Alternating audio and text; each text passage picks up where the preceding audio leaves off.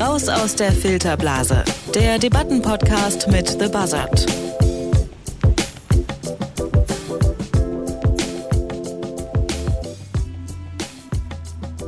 Unser Gesicht ist etwas Wertvolles, es macht unser Leben leichter. Wir können durch das Scannen desselbigen unser Handy entsperren, im Internet bezahlen und die Passkontrolle am Flughafen geht dank der Gesichtserkennung auch deutlich flotter. Und obwohl es viele Vorteile mit sich bringt, wenn Kameras binnen Sekunden unsere Maße zwischen Scheitel und Kinn erkennen und verarbeiten können, sehen wir vor allem die Nachteile. Überwachung überall, am Bahnhof, auf dem Marktplatz, im Internet. Datenschützer kritisieren den Trend hin zu mehr Gesichtserkennung deswegen, aber müssen wir wirklich Angst vor ihr haben? Darüber debattieren wir heute in Raus aus der Filterblase. Dieses Mal sind Maika Schmidt und Janis Kamesin von The Buzzard bei uns im Studio. Hallo Maika, hallo Janis. Hallo. Hallo Rabia. Janis, du schreckst in deiner heutigen Rolle vor mehr Gesichtserkennung zurück. Maika, du fokussierst dich heute in deiner Rolle auf die Vorteile der Gesichtsscannung. Ähm, welche Argumente ihr mitgebracht habt, das hören wir jetzt. Ihr habt jeweils eine Minute Zeit, um mal grob zu erklären, welche Pros und Cons ihr zu dieser Debatte gefunden habt. Wer möchte denn anfangen? Diesmal fange ich an. Wunderbar, dann hast du eine Minute Zeit und deine Minute läuft ab jetzt. Einerseits erleichtert uns die Gesichtserkennung den Alltag. Wir können bargeldlos bezahlen, uns einfacher im Internet verifizieren und unsere entlaufene Katze wiederfinden. Außerdem wird die Strafverfolgung effizienter. Gesuchte Verbrecher können treffsicher identifiziert werden und sich nicht durch eine andere Haarfarbe oder einen neuen Bart tarnen. Davon lässt sich die künstliche Intelligenz nämlich nicht beeinflussen. Aber die Gesellschaft sieht oft nur die negativen Seiten der Gesichtserkennung. Das setzt Entwickler und Politiker unter Druck, möglichst schnell Ergebnisse zu präsentieren. Aber so können keine neuen Lösungen entstehen, die Gesichtserkennung akkurater und vor allem unsere Daten sicherer machen würden. Deshalb müssen wir aufhören, biometrische Gesichtserkennung per se zu verteufeln. Stattdessen sollten wir offen über Risiken und Potenziale der Technologie sprechen, um sie erfolgreich dort einsetzen zu können, wo sie der Gesellschaft hilft. Für meine Seite habe ich Stimmen vom Federal News Network von EFSEC Global und der Süddeutschen Zeitung mitgebracht.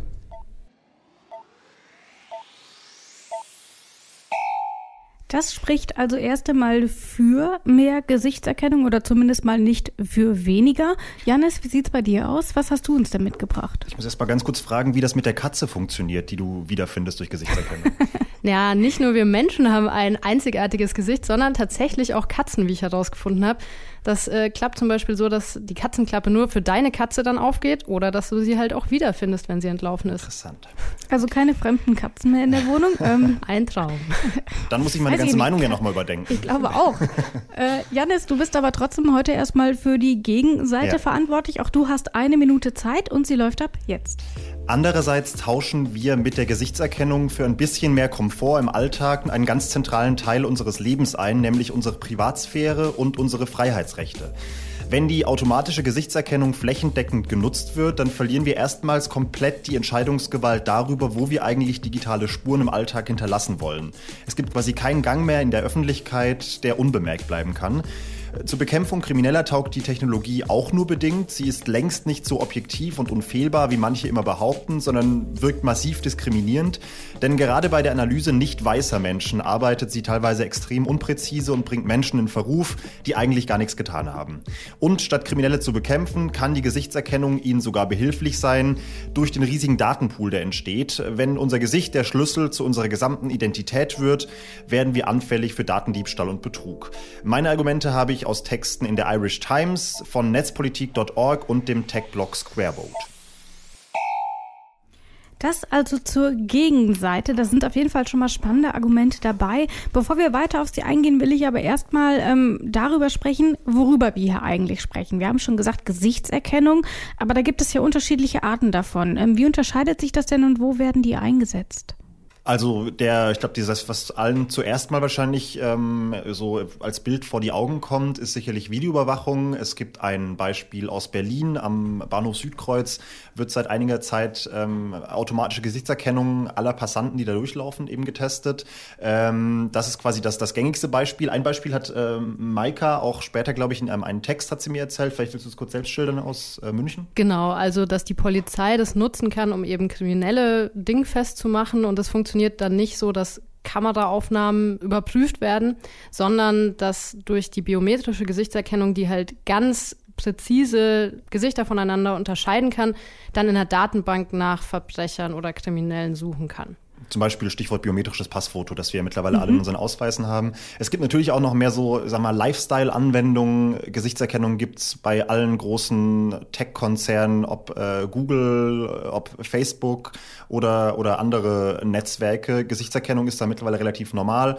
Ähm, ich will das nicht zu sehr ins Detail gehen, aber es gibt auch da einige Beispiele, wo das missbraucht wurde oder zumindest diskriminierend verwendet wurde. Die Gesichtserkennung kann also in vielen Bereichen angewendet werden. Wir haben vorhin schon in euren Statements einige gehört. Und damit erleichtern sie eben auch unser Leben, sagen manche Autoren und Autorinnen. Maika, du hast die heute mitgebracht. Wie sieht denn diese Erleichterung im Alltag konkret aus? Wie muss man sich das vorstellen? Genau, da habe ich gleich die erste Stimme mitgebracht von James Wickers. Äh, der ist Brite und äh, hat selber eine Firma für cloudbasierte Videoüberwachung ins Leben gerufen, gegründet. Also er kennt sich damit aus und er sagt ist eben, aber vielleicht auch ein bisschen voreingenommen. Genau, auf okay. jeden Fall. Also ich denke nicht, dass er dagegen argumentieren wird. Das ist ja quasi sein täglich Brot. Aber er kennt sich eben dadurch auch sehr gut damit aus und sagt, wie Janis schon gesagt hat, es wird einfach oft verwendet, um irgendwie Zugang zu gewähren. Man muss jetzt keine ID-Karten mehr mit sich rumtragen, wie es vielleicht früher war oder bei vielen noch ist, sondern kann sich direkt mit seinem Gesicht identifizieren, was sich auch sehr schwer fälschen lässt. Wir kennen das vielleicht von unseren neuen iPhones, da kann man auch inzwischen das iPhone vor sein Gesicht halten, dann geht das Ganze auf, braucht keinen Fingerabdruck mehr. Ähm, es geht aber weiter mit zum Beispiel online bezahlen. Da braucht man vielleicht zukünftig auch kein PayPal mehr, sondern kann das auch mit seinem Gesicht machen. Und was ich ganz spannend fand, es lässt sich auch in der Medizin anwenden. Also zum Beispiel, dass diese Gesichtserkennung erkennt, ob man bald einen Herzinfarkt hat. Das scheint wohl schon relativ fortgeschritten zu sein und so gut zu funktionieren, so gut zu funktionieren wie ein geübter Kardiologe. Das heißt, die Kamera erkennt dann, das Gesicht verzerrt sich komisch oder genau. ähm, ähnliches und kann daraus ableiten, da kommt gleich ein Herzinfarkt. Genau, was natürlich gut ist, weil bei Herzinfarkt oder auch Schlaganfall ist schnelles Eingreifen sehr wichtig und kann Menschenleben retten. Wie sieht's denn da im Bereich Sicherheit aus? Wir haben eben schon von Berlin-Südkreuz gehört, du hast auch schon einen Aspekt mit München genannt. Also wo gibt's denn da so Erleichterungen im Sicherheitsbereich? Gibt's das überhaupt? Also es ist natürlich so, dass Überwachung per se als mehr Sicherheit verkauft wird. Das sagt auch mein Autor James Wickes, dass öffentliche Plätze überwacht werden können, dass viel schneller eingegriffen werden kann, dass natürlich auch abgeglichen werden kann, ähm, sind da Kriminelle unterwegs, die vielleicht auf Handtaschendiebstahl spezialisiert sind und die könnten dann gezielter beobachtet werden.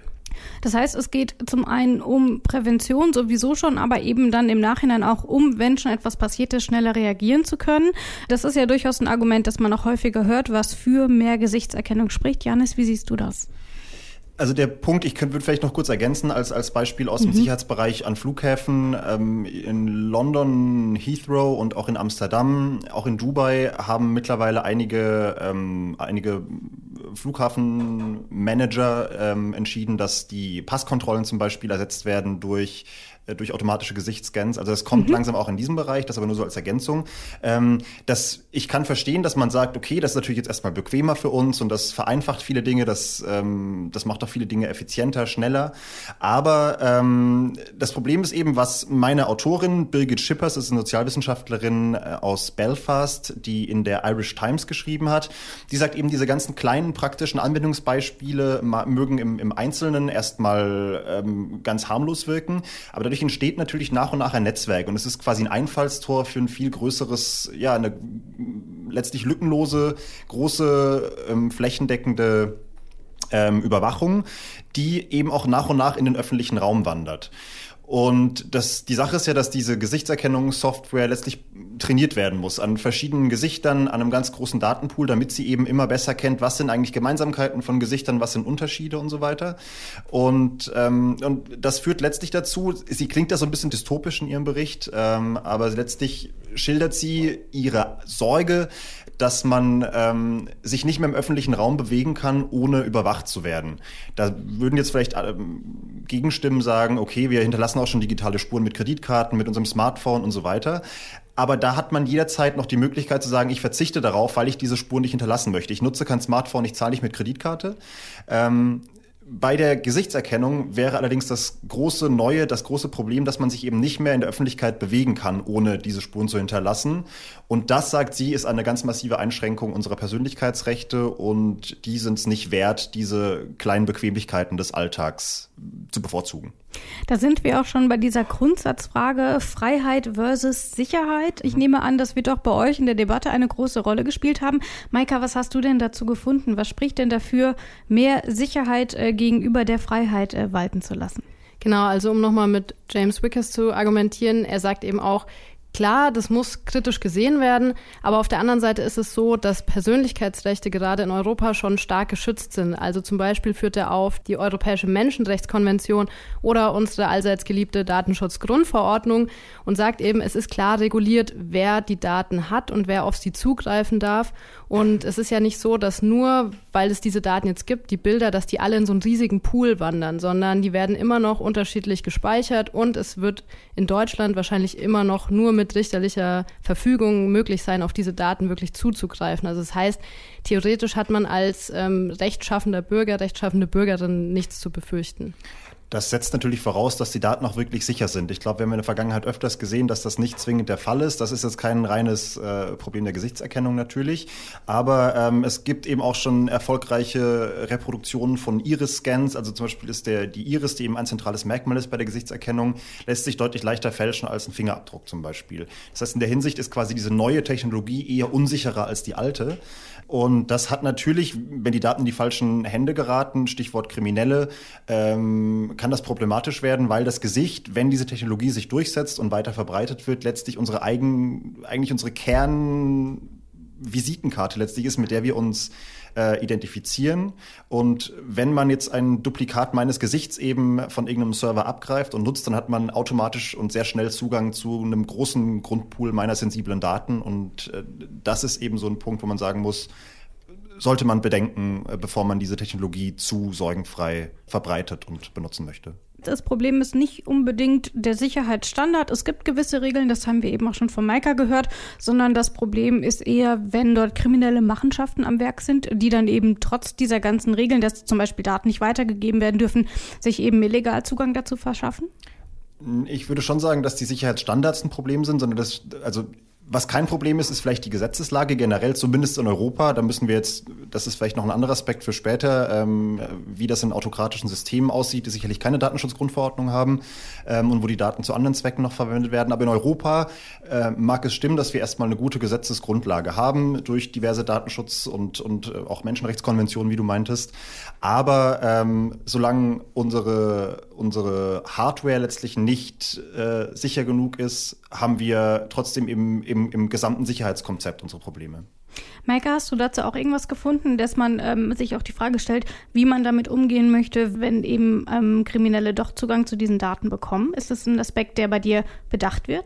Ja, total. Also ich muss sowieso sagen, alle Autoren, die für die Gesichtserkennung argumentieren, die sind sich auch bewusst, dass es einfach eine sensible Technologie ist und dass die kritisch gesehen werden muss und auch hinterfragt werden muss, überprüft werden muss. Und ich habe noch einen ähm, Artikel mitgebracht von Tom Temin. Er ist Redakteur beim Federal News Network und beschäftigt sich eben seit Jahren mit neuen Technologien und Gesetzgebung.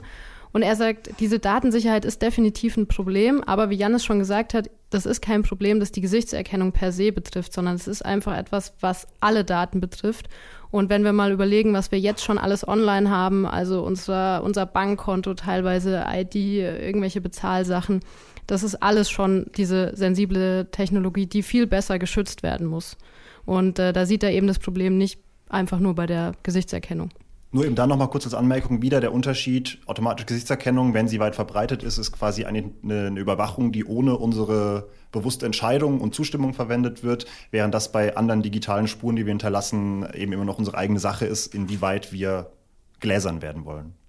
Jetzt gehen wir aber mal davon aus, ähm, wir wischen diese Bedenken mal beiseite und sagen, okay, es soll trotzdem mehr ähm, Gesichtsüberwa ähm, Gesichtsscannung geben. Und zwar zum Beispiel, um in Sachen Kriminalitätsaufklärung weiter voranzukommen.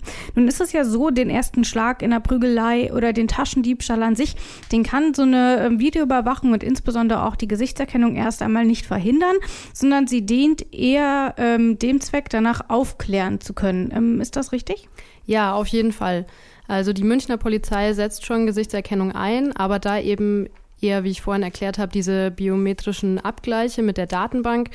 Und aus der Süddeutschen Zeitung habe ich da eine kleine Reportage mitgebracht, wo eben die Arbeit der Polizei so ein bisschen beleuchtet wird. Und die sagen zum Beispiel, es gab den Fall ähm, in einer Disco, fing eine Schlägerei an, wie du gerade gesagt hast. Das Opfer konnte den Täter nicht mehr identifizieren oder konnte sich nicht mehr erinnern. Und in dieser Disco wurden aber Partybilder gemacht, so wie es ja oft der Fall ist. Und äh, anhand dessen konnte das Opfer den Täter identifizieren. Das wurde durch die Datenbank ähm, gejagt und dann kam der Täter eben auch, äh, wurde dann gefasst. Also das fand ich auch einen ganz spannenden Aspekt irgendwie so, dass Bilder immer wichtiger werden. Also wir machen alle die ganze Zeit Videos, Bilder mit unserem Handy und da ist eben die Spurensuche dann einfacher für die Polizei, wenn sie auch diesen Abgleich haben. Funktioniert aber, wie du sagst, nur, wenn ähm, die Person sowieso schon straffällig geworden ist und deswegen schon in der Datenbank ist. Ja, beziehungsweise funktioniert es auch so, dass dann eben Täter, wenn sie öfter eine Straftat begehen, natürlich auch ähm, erkannt werden. Also wenn es immer öfter von denen Bilder gibt, die natürlich noch unbekannt sind, hat man aber zumindest ein Muster, das man vorher vielleicht nicht erkannt hätte. Janis, das klingt jetzt erstmal, wenn man sagt, okay, das ist uns das wert, wir können damit Straftaten aufklären. Ist es das wirklich wert aus der Ansicht deiner Autoren und Autorinnen?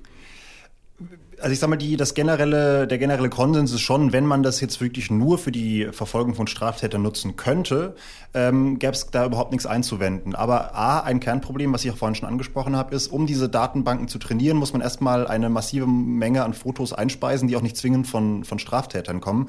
Das sagt zum Beispiel ähm, ein Autor des Tech-Blogs Squareboat, der ist Sagar Bhatia, ich hoffe, ich habe es richtig ausgesprochen, ähm, ein indischer Blogger, ähm, der eben auch schon diese, diesen digitalen Diebstahl von, von Identitäten angemahnt hat. Und ein ganz wichtiger Aspekt dabei ist, diese Gesichtserkennung, wie du sie jetzt gerade geschildert hast, dass es eben eine sehr zuverlässige Form der Strafverfolgung ermöglicht, ähm, ist tatsächlich eher auf weiße Menschen beschränkt. Das klingt erstmal irritierend, weil man diese Technologie erstmal als sehr objektiv wahrnimmt und rational denkend. Allerdings ähm, ist, ist das nicht der Fall, sagen zumindest die Autorinnen äh, Federike Kaltheuner und Nele Obermüller. Die haben zusammen ein Buch geschrieben, das nennt sich Datengerechtigkeit. Und ein Kapitel davon ist auf netzpolitik.org äh, erschienen. Und die beiden erklären eben, inwiefern diese Technologie letztlich Diskriminierung in der Gesellschaft und eigentlich eine digitale Form des Racial Profiling reproduziert, weil diese Systeme ähm, auf einer Bildgrundlage trainiert wurden, die sehr weiß und sehr männlich geprägt ist. Das heißt, darin sind die Systeme sehr, sehr gut. Die können relativ gut die Gesichter dieser Menschen auseinanderhalten. Aber wenn wir jetzt zum Beispiel, ähm, bleiben wir gern bei deinem Szenario, eine Schlägerei in einem Club, wenn der Täter ein weißer Mann ist, dann wird man auch danach sehr gut identifizieren können, welche Personen ähm, aus der Datenbank das vielleicht waren. Aber wenn die Täterin jetzt zum Beispiel eine schwarze Frau wäre, ist die Wahrscheinlichkeit noch relativ hoch, dass diese Person verwechselt wird, dass sie nicht genau zugewiesen werden kann. Und das führt natürlich dazu, dass ähm, gerne mal Personen verdächtigt werden oder in Verruf gebracht werden, die eigentlich äh, mit der Tat gar nichts zu tun hatten, weil die Systeme eben noch sehr stark auf diesem Racial Bias basieren. Dazu muss man aber auch sagen, also durchaus ein Problem, aber Fakt ist ja auch, dass diese Gesichtserkennung sowieso in den allermeisten Fällen zu keinem Ergebnis führt. Ich habe mir mal den aktuellen Spiegel aufgeschlagen, da geht es um die Videoüberwachung und dann eben auch um die Gesichtserkennung der Polizei an Bahnhöfen. Und da wurden insgesamt von registrierten knapp 500.000 Straftaten auf Bahngelände insgesamt im letzten Jahr nur 1.815 durch diese Gesichtserkennung aufgeklärt. Also ist da der Aufwand, ähm, alle zu überwachen, um 1.815 Taten von 500.000 aufzuklären, nicht vielleicht auch ein bisschen unverhältnismäßig? Verhältnismäßig, Maika? Also da würde dir die Polizei München wahrscheinlich widersprechen, die ähm, ganz stolz sind auf ihre ähm, gerade im aktuellen Jahr 78 neuen Tatverdächtigen, die ohne die Gesichtserkennung eben nicht erkannt worden wären. Und ich glaube, es liegt vor allem auch daran, ähm, dass eben die Datenbank noch nicht groß genug ist und, wie Jan es gerade ausführlich beschrieben hat, einfach noch nicht so gut funktioniert und viel mehr trainiert werden müsste das sind Diskussionen, die führen wir hier in Deutschland und offensichtlich auch in Großbritannien. Ihr hattet ja nun mehrere englischsprachige Texte auch dabei. Ähm, es gibt aber auch Länder, in denen ist man schon deutlich weiter. In China zum Beispiel, dort spielt die Gesichtserkennung eine große Rolle und beeinflusst tatsächlich auch äh, den Alltag und auch den sozialen Status der Menschen vor Ort. Ist das was, worauf wir hinsteuern, wenn wir hier jetzt weiter auf Gesichtserkennung setzen, Janis? Ist das eine Befürchtung, die du gefunden hast? Hm, würde ich so konkret nicht sagen. Ich glaube, da müsste man jetzt schon sehr tief in die Glaskugel schauen und auch schon sehr dystopisch unterwegs sein, um zu sagen, wir uns erwarten hier vielleicht bald ähm, Zustände wie in China, was eben ein sehr prominentes Beispiel bei diesem äh, Aspekt ist. Da habe ich eine sehr spannende Reportage von Axel Dorloff gehört. Der ist ARD-Korrespondent ähm, für China und der hat beim Deutschlandfunk Kultur eine diese Reportage veröffentlicht, in der er eben erstmal darlegt, dass eben diese dass die Offenheit für diese Technologie in China extrem groß ist, dass Leute einfach generell Interesse haben, erstmal Technologien auszuprobieren, bevor sie verteufelt werden, was sicherlich ein Unterschied ist zu Mitteleuropa. Ähm, und dass dort eben auch viel stärker ähm, dass vielleicht auch diese Sorgen in der breiten Bevölkerung deutlich geringer sind, dass die Technologie missbraucht werden könnte ich glaube trotzdem, dass man, wenn man diesen, diese Reportage durch deutsche Ohren hört, schon sehr hellhörig wird. Es fällt zum Beispiel Information, dass bis 2020 in China alle privaten und staatlichen Datenbanken verbunden sein sollen. Dann haben wir eben gerade dieses Mega-Netzwerk, von dem ich vorhin gesprochen habe und das wir jetzt für Mitteleuropa erstmal durch die entsprechenden ähm, Datenschutzverordnungen für unrealistisch erklärt haben. Das ist in China anders. Ähm, und vor allem ist dort anders, dass man schon ein Sozialkreditsystem hat. Das heißt, es werden quasi Sozialpunkte gesammelt. Ähm, die kann man sammeln oder eben auch wieder verlieren bei, bei entsprechenden Taten, die gegen die allgemeinen Normen ähm, verstoßen. Über die Straße laufen, Über die Straße die gehen zum Beispiel. Zum Beispiel. Mhm. Ähm, aber natürlich auch Dinge wie Kritik an der Regierung äußern oder ähnliches. Diese Daten werden gesammelt und die sind vor allem auch abrufbar. Das heißt, wer einen schlechten Sozialpunktestand hat, hat schlechtere Chancen bei der Jobsuche, ähm, auch bei der Partnerwahl, weil zum Beispiel das mittlerweile gängig geworden ist, dass ähm, die künftigen Schwiegereltern äh, mal vielleicht kurz den Sozialpunktestand des künftigen Schwiegersohns oder der Schwiegertochter abfragen und vielleicht dann sagen, naja, der ist mir jetzt aber nicht systemkonform genug. Das könnte nur Ärger geben in der Familie und deswegen ähm, geben wir vielleicht nicht äh, das Okay für diese, für diese Beziehung. Genau, aber deswegen, ich würde jetzt, um auf deine Frage zurückzukommen, nicht sagen, dass wir dorthin steuern, wo China gerade ist, weil da noch sehr viele kulturelle und politische Faktoren eine Rolle spielen, die hier zumindest in absehbarer Zeit wahrscheinlich nicht zu erwarten sind.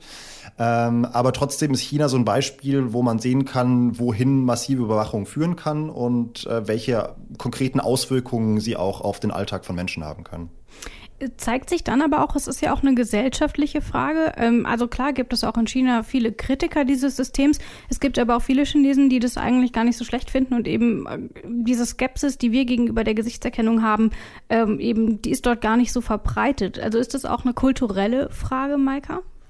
Ja, auf jeden Fall. Also wie ich schon gesagt habe, eigentlich alle, die das befürworten, kritisieren auch das System gleichzeitig. Um nochmal auf Tom Temin zurückzukommen, er sagt eben auch, Transparenz ist extrem wichtig, dass eben nicht so Verhältnisse wie in China irgendwann entstehen hier in Europa.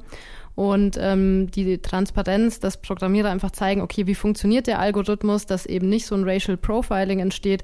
Und ähm, auch eine Überwachung von der Überwachung muss auf jeden Fall gegeben sein, damit die eingeführt werden kann. Und das glaubst du oder glaubt äh, der Autor, dass das dann auch dazu führt, dass ähm, die Gesichtserkennung grundsätzlich weniger skeptisch betrachtet wird, dass man dann eben auch auf die Vorteile fokussiert ist und erkennt, okay, ja, das ist alles objektiv und es hilft uns letzten Endes? Genau, das ist eigentlich die Argumentation, dass eine Transparenz, eine Objektivität und eine Überwachung und auch immer ein Hinterfragen gegeben sein muss und eine Kontrolle am besten über staatliche Organe, aber auch über die Gesellschaft, die eben immer nachfragen, wie das funktioniert und woher zum Beispiel auch ähm, die Teile kommen, mit denen dann äh, Kameras gebaut werden, mit denen die Software funktioniert. Und dann funktioniert das aber auch und dann ähm, kann es auch genutzt werden, um eben der Gesellschaft zu helfen. Habt ihr denn während eurer Recherche festgestellt, dass ihr tatsächlich bei einigen Argumenten stolpert, dass ihr das Gefühl habt, ja, das ist eigentlich überhaupt nicht mein Standpunkt, aber irgendwie ist es durchaus ein Aspekt, ähm, da könnte ich noch mal länger drüber nachdenken oder wie hat sich die Recherche bei euch da gestaltet? Also ich muss schon sagen, ich war erst so der Meinung, oh Gott, Gesichtserkennung. Also ich hatte da auch diese Dystopie vor Augen. Ähm, wir gehen über die Straße und es wird von unserem Sozialkonto abgezogen. Das ist ja wirklich so das krasse Beispiel.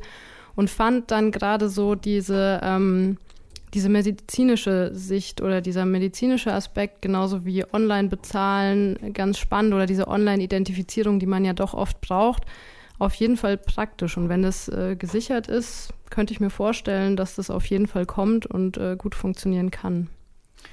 Ich muss sagen, als ich mich mit Maika vor, vorhin vor der, vor der Aufzeichnung kurz über, über das Thema unterhalten habe und sie mir so ein paar ihre Argumente nannte, ähm, habe hab ich gemerkt, dass ich vieles eigentlich ganz gut nachvollziehen konnte und habe auch eigentlich beim, obwohl ich jetzt auch erstmal sagen würde, ich bin wahrscheinlich jetzt nicht der größte Fan von automatischer Gesichtserkennung, hatte ich dann trotzdem auch nach der Lektüre meiner Texte oft das Gefühl, dass vieles noch so ein bisschen in diesem dystopischen Rahmen spielt und mhm. dass man vielleicht manchmal den Ball ein bisschen flach halten sollte und sich daran erinnern, dass wir schon in einem Rechtsstaat leben und dass man vielleicht auch etwas Vertrauen äh, braucht, dass diese Technologie sinnvoll und verantwortungsvoll angewendet werden kann. Ich fasse nochmal zusammen. Es gibt durchaus sinnvolle Anwendungen für die automatische Gesichtserkennung. Und ähm, ihr sagt auch beide, auch ganz persönlich, ähm, dass wenn man das irgendwie ordentlich durchdacht hat, wenn das rechtlich abgesichert ist, wenn die Daten alle gesichert sind, dann sind das durchaus Aspekte, die unser Leben tatsächlich besser und auch sicherer machen können.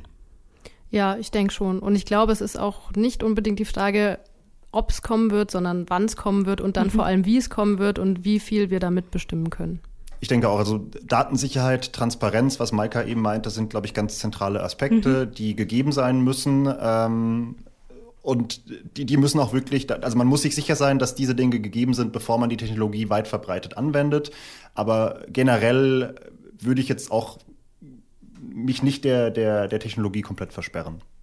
Müssen wir vor der automatischen Gesichtserkennung in Deutschland Angst haben? Diese Frage haben wir heute in Raus aus der Filterblase besprochen. Dafür da waren Maika Schmidt und Janis Kamesin von The Buzzard. Vielen Dank, dass ihr da wart. Alle Infos zur Debatte der Woche, zu allen unseren Folgen findet ihr auf detektor.fm und natürlich auf thebuzzard.org. Ja, und ich glaube, damit sind wir durch für heute. Danke. Tschüss. Tschüss. Raus aus der Filterblase. Der Debattenpodcast mit The Buzzard.